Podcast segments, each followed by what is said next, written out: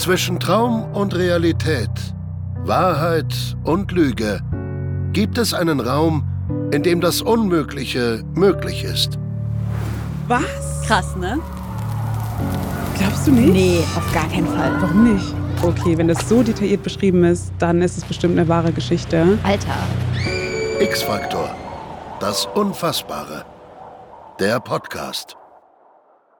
It's beginning to look a lot like Christmas. Herzlich willkommen zu einer neuen Folge von X-Factor, das Unfassbare der Podcast. Hi Lolita. Hallo? Wir haben heute eine Weihnachtsfolge für euch vorbereitet und heute erzählen wir drei ganz neue Weihnachtsstories. Yes. Keine originale X-Factor-Story dabei heute und es geht um Weihnachten. Und wir hoffen natürlich, dass ihr alle auch schon in Weihnachtsstimmung seid. Ist ja noch ein bisschen bis dahin. Ein bisschen, also sind jetzt Mitte des Monats. Ihr habt noch ein bisschen, um Weihnachtsgeschenke zu holen Mm. und euch einzustimmen.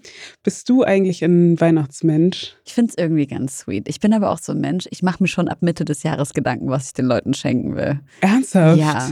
Ich liebe das halt so ein. Arsenal, so ein kleines Geschenkearsenal bei mir irgendwo in der Wohnung Ja. zu verstecken. Und dann bin ich so, ich habe mich schon gekümmert um alles.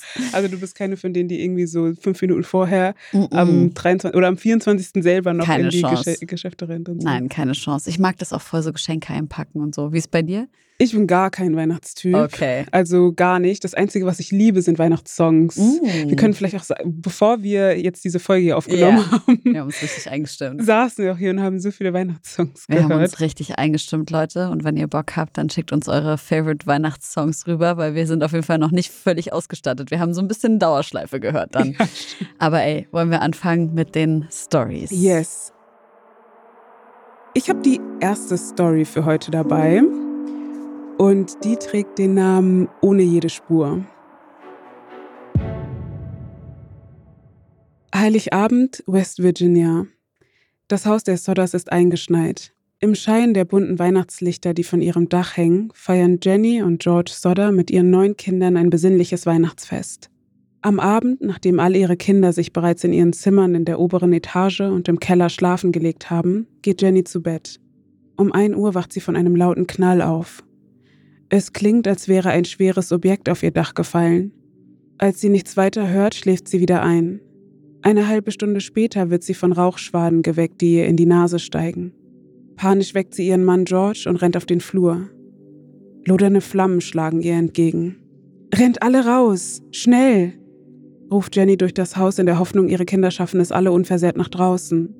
Die Flammen versperren ihr den Weg zu den Kinderzimmern und so ist sie gezwungen, auf schnellstem Wege aus dem Haus zu laufen.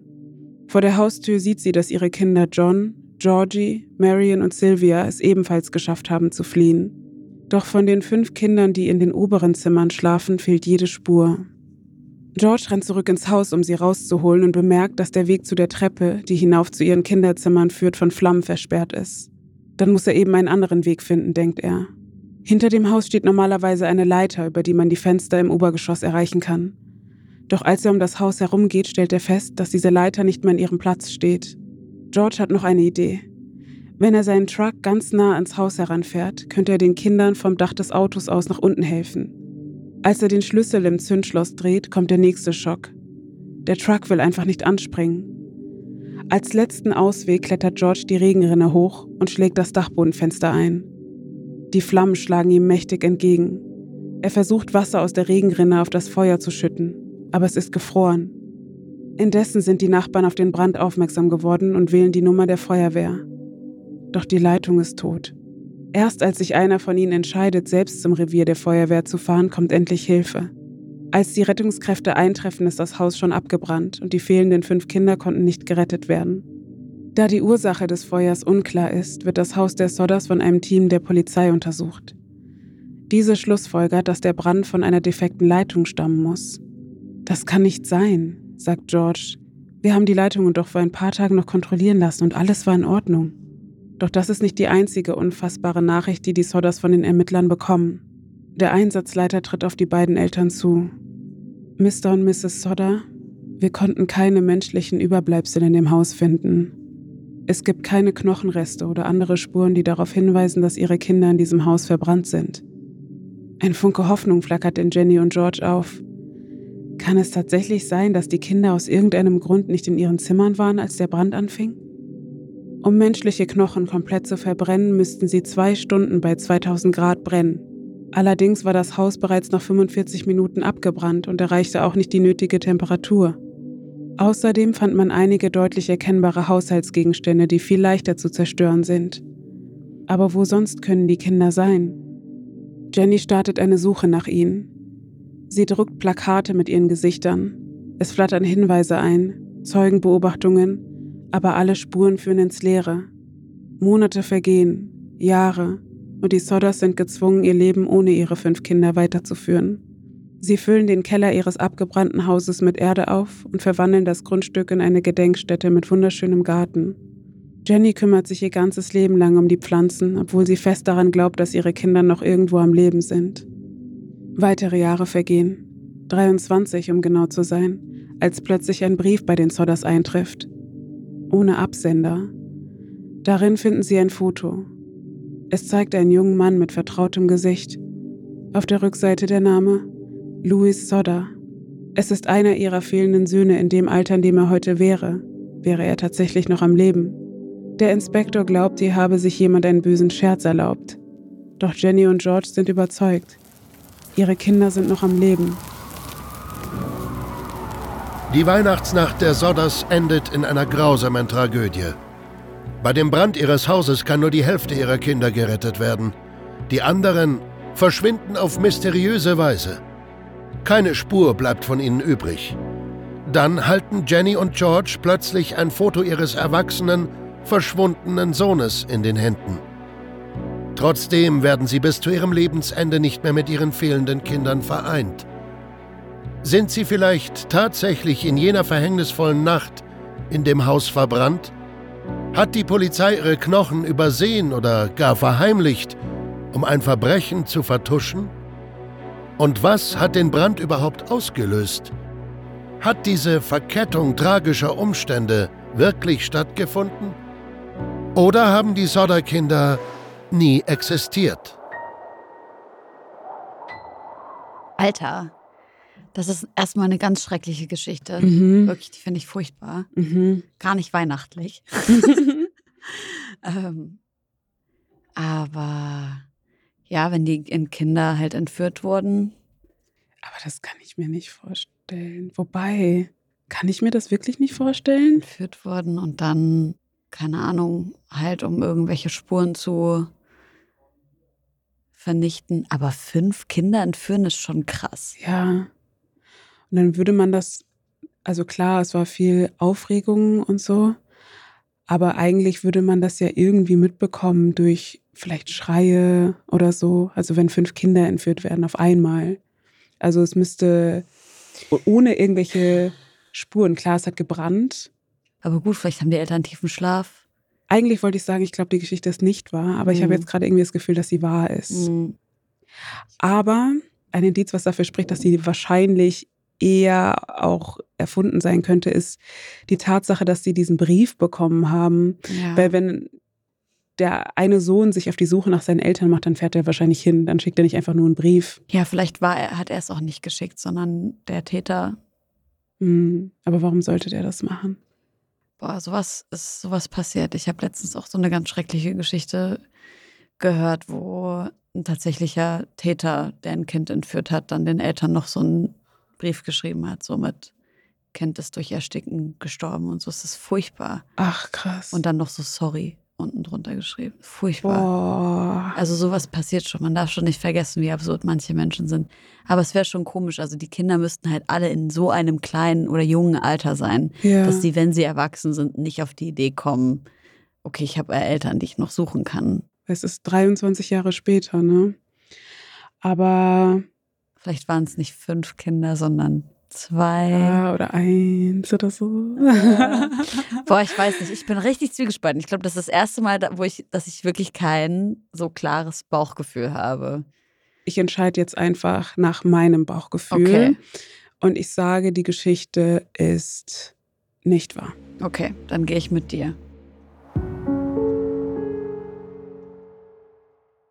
An dieser Stelle eine kurze Unterbrechung, denn heute gibt es Werbung in eigener Sache. Wir wollen euch gerne ein bisschen besser kennenlernen. Ihr hört nämlich uns Woche für Woche zu, aber wir wissen gar nicht immer genau, wer ihr eigentlich seid. Und weil wir diesen Podcast sehr gerne besser machen möchten und an euren Interessen ausrichten möchten, haben wir eine Umfrage für euch vorbereitet. Die dauert so circa fünf bis zehn Minuten und in der könnt ihr uns erzählen, wer ihr seid und wofür ihr euch eigentlich so interessiert. Und je besser wir euch kennen, desto besser können wir den Podcast auch nach euren Bedürfnissen ausrichten. Geht dafür jetzt auf go.podstars.de slash xfaktor, alles zusammengeschrieben. Die Adresse haben wir euch auch nochmal in den Shownotes verlinkt und nehmt sehr gerne teil. Dankeschön und jetzt geht's hier weiter mit der Folge.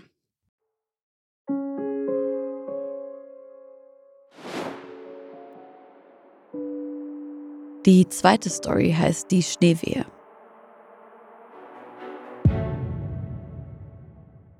Dieses Jahr an Weihnachten ist die elfjährige Elena mit ihrer Familie zu Besuch bei Verwandten im Süden Deutschlands. Vor dem großen Weihnachtsfest nutzen sie den Tag für einen Ausflug auf die Aussichtsplattform auf dem Berg Wendelstein. Ihre Eltern und Großeltern trinken auf der Terrasse des Panorama-Restaurants Kaffee. Sie warten darauf, dass eine Gondel sie zurück ins Tal bringt, wo sie heute Abend mit dem Rest ihrer Familie Weihnachten feiern werden. Doch Elena hat keine Lust mehr zu warten. Ihr ist langweilig und so klettert sie entlang des Abhangs und unter der Absperrung hindurch, außerhalb der gesicherten Aussichtsterrasse. Noch steht sie auf griffigem Schnee. Doch ein Schritt und ihr Fuß tritt auf eine rutschige Eisfläche. Ein kleiner Windzug treibt ihr Schnee in die Augen und sie kneift sie zusammen. Mit ihrem Handschuh versucht sie ihn wegzuwischen. Dabei verliert sie das Gleichgewicht und rutscht aus. Sie fällt 170 Meter in die Tiefe. Die anderen Kinder, die in der Nähe spielen, sehen, wie Elena plötzlich vom Rande des Abhangs verschwindet. Aufgeregt rennen sie zu der Panoramaterrasse und alarmieren ihre Eltern. Diese stürmen ins Gasthaus, wo das Personal die Bergwacht ruft. Dann blicken sie den Abhang hinunter, suchen nach Anzeichen ihrer Tochter. Doch es ist viel zu tief und der starke Wind treibt den Schnee durch die Luft, sodass sie nichts erkennen können. Michael, der Sohn des Gastwirts und erfahrener Bergsteiger, will nicht mehr auf Hilfe warten. Er entscheidet sich für eine riskante Aktion. In seinen Turnschuhen will er den Berg hinabsteigen und nach dem Mädchen suchen. Im Sommer führt hier ein Weg ins Tal. Doch nun ist er mit einem Meter hohem Schnee bedeckt. Mit einem Eispickel schlägt er sich Stufen in die glatte Oberfläche des Eises, um nicht abzurutschen. So kämpft er sich 170 Meter abwärts. Um ihn herum ragen riesige Felsmassen und gezackte Steinbrocken empor. Michael macht sich immer größere Sorgen. Dass Elena diese Felsen verfehlt hat, ist höchst unwahrscheinlich. Die Dämmerung bricht langsam herein und der starke Wind treibt Michael immer wieder Schnee ins Gesicht. Die Wahrscheinlichkeit, Elena zu finden und dazu auch noch lebendig, sinkt mit jeder Minute, die vergeht. Auf einmal hört Michael eine Stimme. Schnell stolpert er die fehlenden Meter hinab. Es ist Elena. Weinend und voller Angst sitzt sie an einem Baum gekauert. Sie ist komplett durchgefroren, doch sie lebt. Ungläubig, aber erleichtert wie noch nie in seinem Leben nähert er sich ihr. Er kann es kaum fassen. Auf den ersten Blick entdeckt Michael keine Verletzungen an dem Mädchen. Er gibt ihr seine Jacke und gemeinsam warten sie auf die Ankunft der Bergwacht. Um sie bei Bewusstsein zu halten und von der Kälte abzuhalten, erzählt Michael Elena Geschichten. Dann naht endlich die Rettung. Über ihren Köpfen taucht ein Hubschrauber auf. Aus ihm seilt sich ein Bergretter zu ihnen herab und holt das Mädchen an Bord. Mit dem Hubschrauber wird Elena direkt ins nächstgelegene Krankenhaus geflogen. Dort wird sie eingehend untersucht. Die Ärztinnen sind überrascht.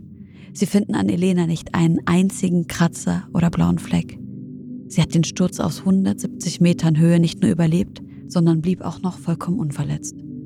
Eine Schneewehe hat ihren Sturz in die Tiefe abgebremst und so ist sie eher geflogen als gefallen. Nur ein paar Zentimeter weiter links oder rechts und sie wäre am Felsen aufgeschlagen. Da die Ärztinnen keine Verletzungen entdeckten, entlassen sie Elena noch am selben Tag. Sie kann mit ihrer Familie nach Hause fahren und feiert einen freudigen Heiligabend, nur wenige Stunden nach ihrem Fall aus 170 Metern Höhe. Wie konnte Elena einen Sturz aus 170 Metern Höhe überleben? Ist es wirklich möglich, von einer Schneewehe durch die Luft getragen zu werden? Einen Fall aus der Höhe ganz ohne Verletzungen zu überstehen ist höchst unwahrscheinlich. Und doch kommen Wunder immer wieder vor. Handelt es sich hier um ein solches Weihnachtswunder oder ist es nichts weiter als ein Weihnachtsmärchen, das zu schön ist, um wahr zu sein. Was glaubst du? Also ich kann es mir schwer vorstellen, Mhm. weil es ein Fall aus 170 Metern ist. Wer Krass, überlebt ne? einen Fall aus 170 Metern unverletzt? Krass. Und wie viel später ist er auf die Suche gegangen, um sie zu suchen? Scheinbar direkt. Ich weiß Oh, nicht. direkt danach? Ja, ja. Okay, dann haut das vielleicht noch hin, aber ich kann mir irgendwie nicht vorstellen, dass sie, dass sie keine Verletzungen davon trägt. Hm. Ich glaube, es ist wahr. Warum? Ich habe irgendwie so ein, weißt du, manchmal hat man das Gefühl, so man ist so, weißt du, so Stories, wo ein, keine Ahnung, Ziegel vom Haus fällt und man ist irgendwie so ein Ah. Zentimeter davor. Und dann denke ich mir, also manchmal passieren ja solche Sachen. Ja, ja, safe. Und man hat einfach so ein Schweineglück. Aber kannst du dir, ja, wobei kann man sich eigentlich schon vorstellen, ne? Ich wollte eigentlich gerade fragen, ob du dir wirklich vorstellen kannst, dass so eine Schneewehe dafür sorgt, dass du nicht aufprallst. Ich weiß nicht, wie solche Schneewehen funktionieren. keine Ahnung. Das muss schon krasser. Aber wenn es ja, wenn es so ein Gebirge ist, da Ja. kann ich mir schon vorstellen, dass sehr starker Ja, Wind einfach da sein, ist ja. und so. Deswegen kann es sein, aber an ohne alle Verletzung. GeologInnen hier in unserer X-Faktor, das unfassbare Community, slidet uns in die mal, DMs und erzählt uns, Sag ob das möglich wäre. Ja, sagt mal wirklich, weil ich kann mir das irgendwie, weil das, auch wie es beschrieben war, so ganz viele Felsen und so, so Mm. richtig spitze und es waren nur ein paar Zentimeter und so und sie so, oh mein Gott. Also klar, so, du hast schon recht, so Ja. Wunderstories und so, safe.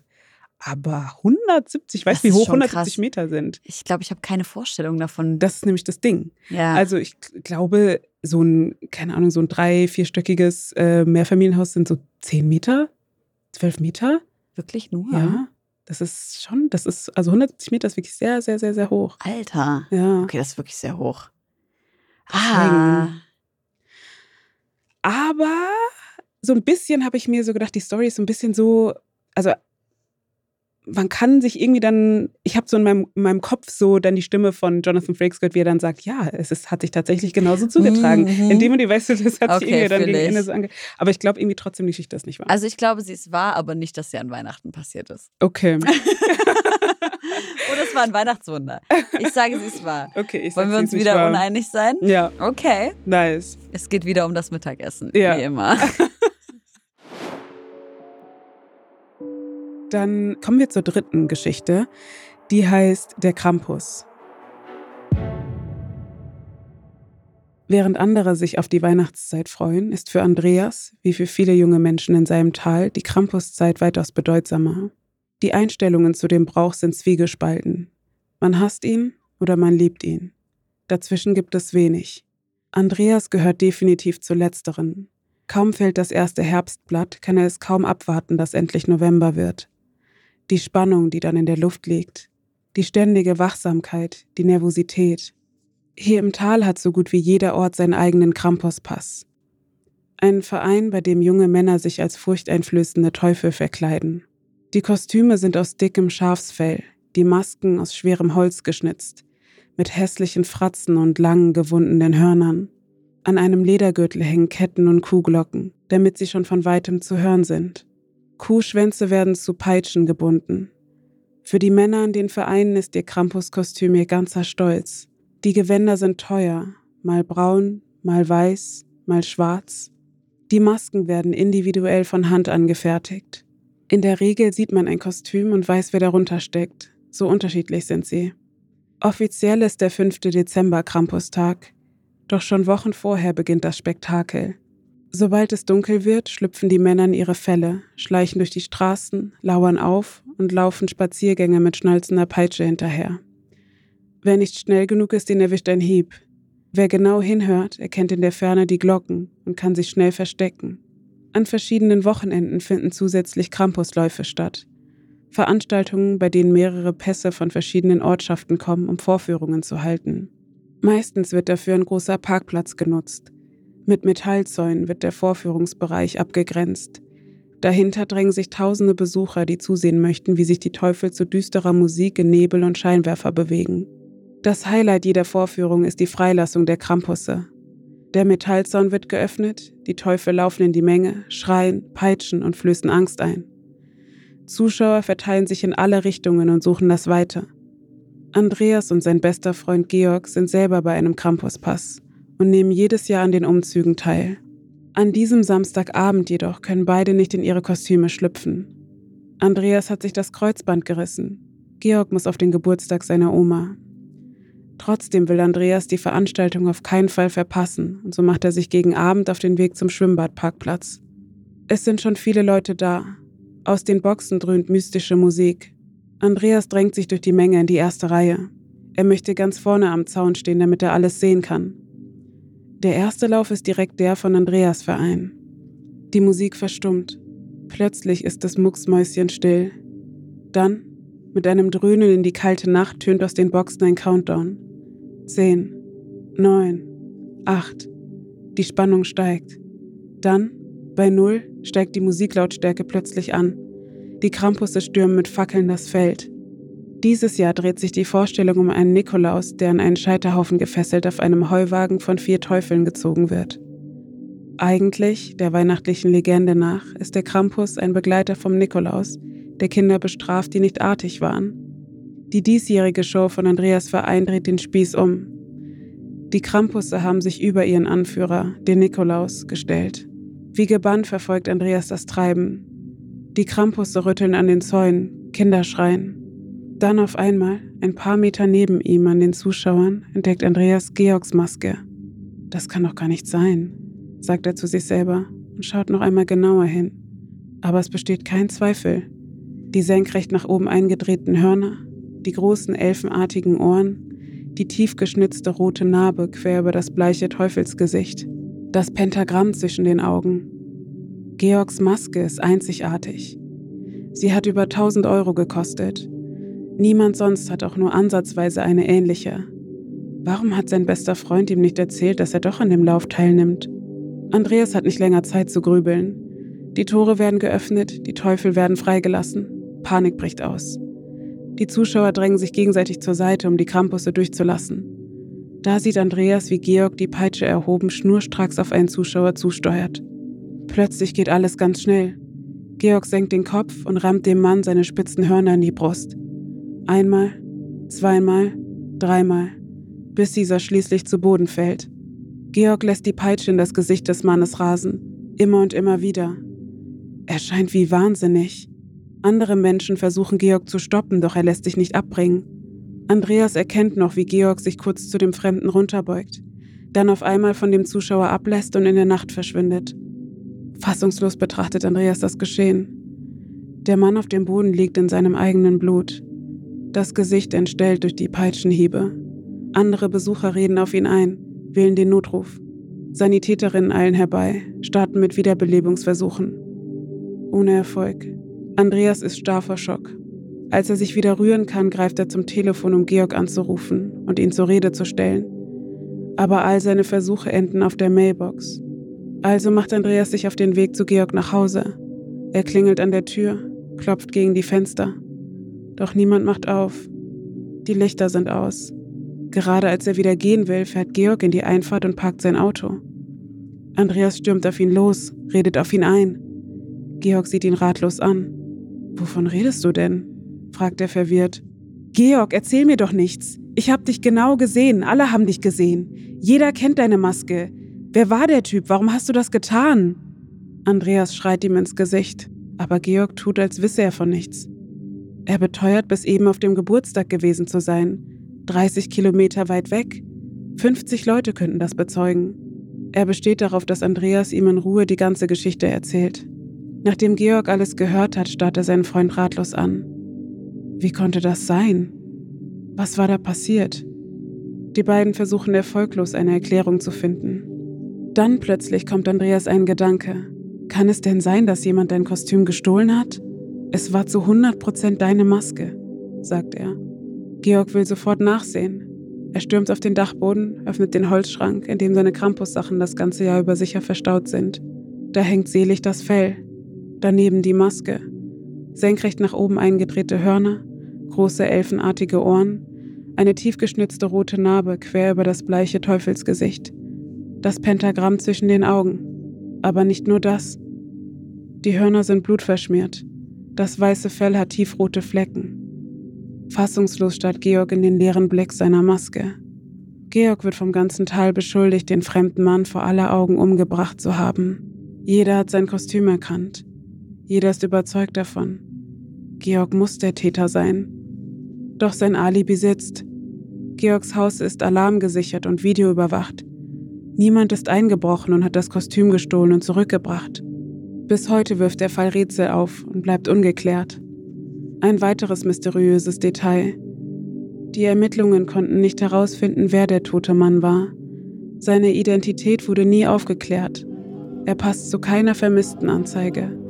Es ist, als hätte dieser Mord, den hunderte Menschen beobachtet haben, nie stattgefunden.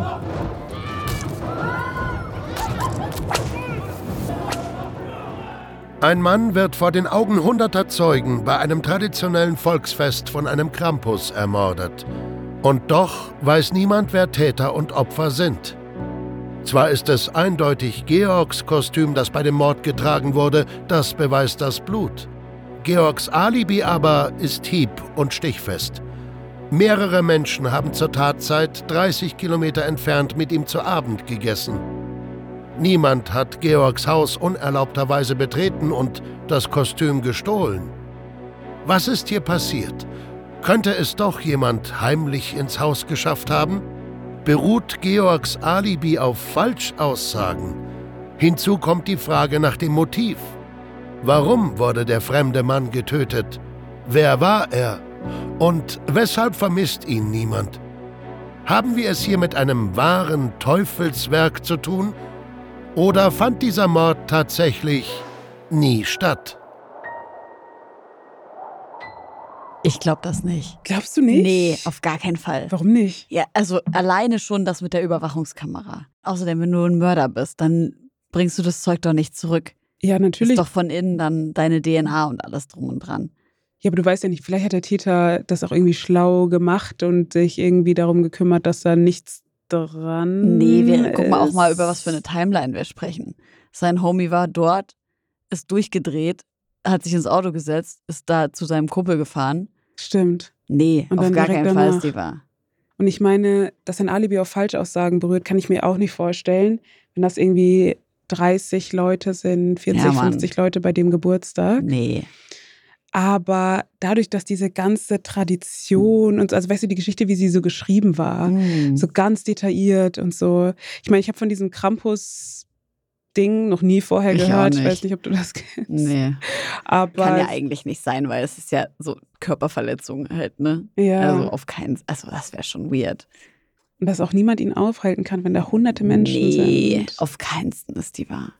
Ich habe mich ein bisschen irreleiten lassen von diesem ganzen Brauch, der so, wo ich 100% glaube, dass das das gibt. Also, wo, dass, bestimmt, das, ja. dass das wahr ist. Und dann dachte ich so, okay, wenn das so detailliert beschrieben ist, dann ist es bestimmt eine wahre Geschichte.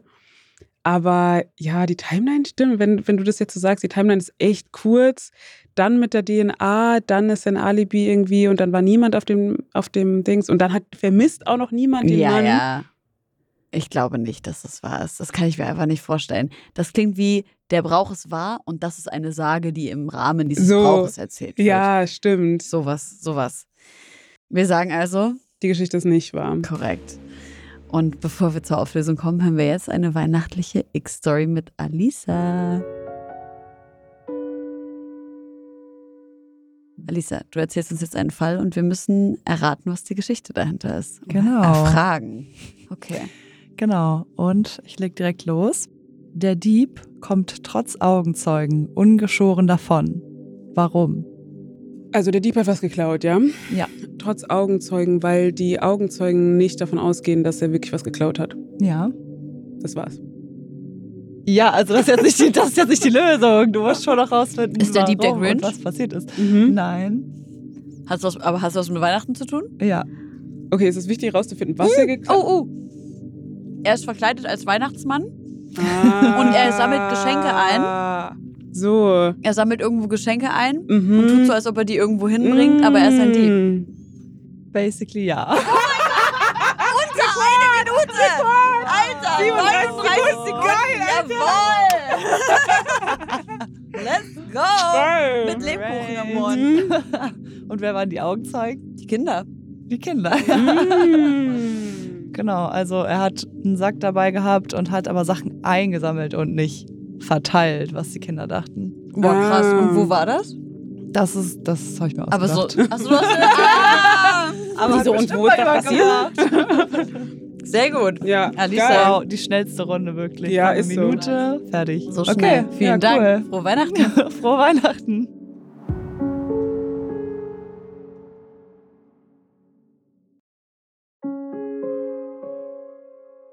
X-Stories Rekord einfach. Oder? Das war richtig Rasiert. krass. X-Stories rasiert. Wir sind zwei Lebkuchen ärmer und hören uns jetzt die Auflösungen an. Genau. Wir fangen mit der ersten Story an. Das Yes. war ja eine, die ich dabei hatte. Mhm. Die hieß Ohne jede Spur. Und da ging es um die Familie, die diesen Brand erlebt hat, Ja. wo fünf Kinder spurlos verschwunden sind. Mhm. Es geht wieder ums Mittagessen. Du hast gesagt, falsch. Ich habe gesagt, es war. Ja, Hat das Verschwinden der Sodder-Kinder tatsächlich stattgefunden? Ja. Am Heiligabend im Jahr 1945 brannte das Haus der Sodders in dem Ort Fayetteville in West Virginia ab. Die fünf Kinder Maurice, Louis, Martha, Jenny und Betty, die in den oberen Zimmern schliefen, wurden nie gefunden. Der Fall bleibt bis heute ungeklärt, aber es wird gemunkelt, dass das Feuer ein Angriff auf die Familie gewesen sein soll. George Sodder, der italienische Wurzeln hatte, war für seine kontroversen Meinungen bekannt. Unter anderem seine scharfe Kritik an dem faschistischen Diktator Mussolini. Einige merkwürdige Ereignisse vor dem Brand weisen darauf hin, dass die Feinde, die er sich so gemacht hatte, seiner Familie etwas Böses wollten. Ob die Kinder gekidnappt wurden oder tatsächlich in dem Haus verbrannt sind und die Polizei jegliche Funde von Knochenresten absichtlich verschwieg, ist bis heute unklar. Aber sicher ist, dass Jenny und George Sodder und ihre vier überlebenden Kinder niemals aufhörten, nach den verschwundenen Familienmitgliedern zu suchen.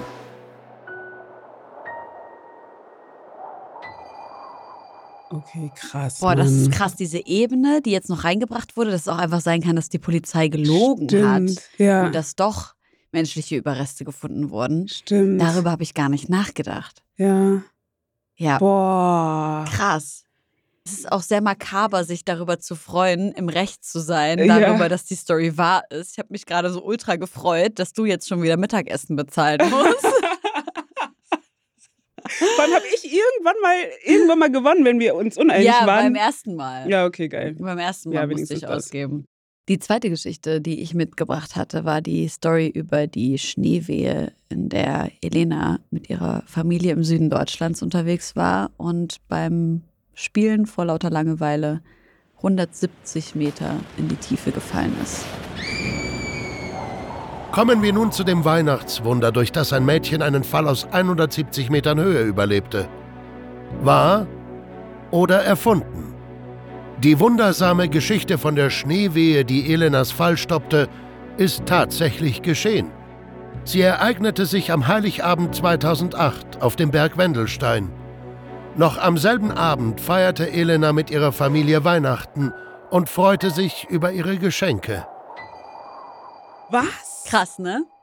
Heftig. Habe ich auch jetzt wieder Gänsehaut Ey, gehabt. du hast immer so einen Streak bei diesen Stories. Ich also, weiß auch nicht. irgendwie immer richtig. es ist so ein Bauchgefühl-Ding jetzt geworden. Ich habe das Gefühl, ich habe so ein bisschen so ein Gespür dafür gekriegt jetzt. ja, aber 170 Meter. Das ist schon Das ist krass. richtig krass. Wie viel Völlig Glück krass. kann man haben? Ich habe sehr viel Glück, denn du spendierst mir zwei Mittagessen jetzt. Ich glaube heute Mittag und Abendessen. Kommen wir zur Auflösung der dritten Geschichte. Die hieß der Krampus. Mhm. Und da ging es um das Krampuslaufen, bei dem jemand umgebracht wurde Ja. und man nicht weiß, wer die umgebrachte Person ist und wer überhaupt der Täter gewesen Mhm. sein kann. Wir haben beide gesagt, mhm, Ja. nicht wahr. Wie sieht es mit dem teuflischen Mord an dem unbekannten Krampuslaufbesucher aus? Kann es tatsächlich sein, dass ein solch mysteriöses Verbrechen stattgefunden hat? In den Alpenregionen sind Krampusläufe ein alter Brauch, der jährlich von vielen Menschen gefeiert wird. Soweit wir wissen, hat sich eine solche Geschichte jedoch nie zugetragen. Sie ist frei erfunden. Yeah. Müssen wir eigentlich gar nicht weiter drüber reden. Gott sei Dank ist das nicht passiert. Das war wirklich, es wäre schrecklich, wenn sowas wahr gewesen wäre. Ja, voll. Unfassbar.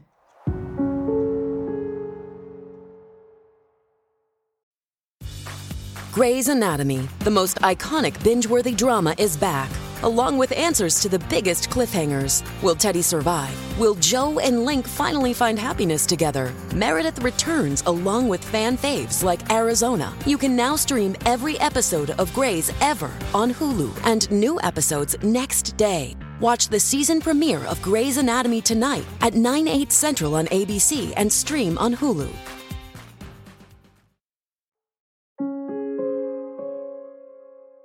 Liebe Zuhörenden. Das war unsere Weihnachtsfolge. Wir hoffen, es hat euch ein bisschen Spaß gemacht, mit uns mitzuraten. Schreibt uns doch gerne unten bei Spotify, wenn ihr bei Spotify hört, rein, wie viele von den Stories ihr richtig geraten habt oder eure Intuition richtig lag bei den Stories. Und wenn ihr Bock habt, könnt ihr uns auf Spotify, Apple Podcasts, Deezer, wo auch immer ihr hört, eine Bewertung dalassen. Wir freuen uns richtig dolle drüber. Natürlich gerne eine 5-Sterne-Bewertung, if you Mhm. like it.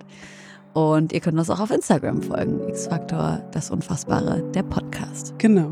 Und den Podcast mit all euren Freunden teilen. Und wir hören uns wieder in zwei Wochen. Yes. Und bis dahin wünschen wir euch frohe Weihnachten, Yes. falls ihr feiert. Und bis ganz bald.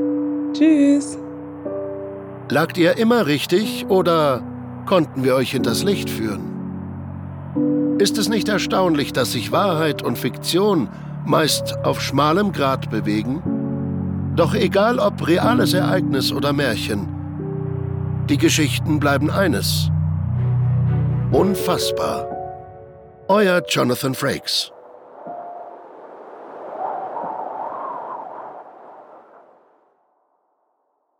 Dieser Podcast wird produziert von Podstars OMR.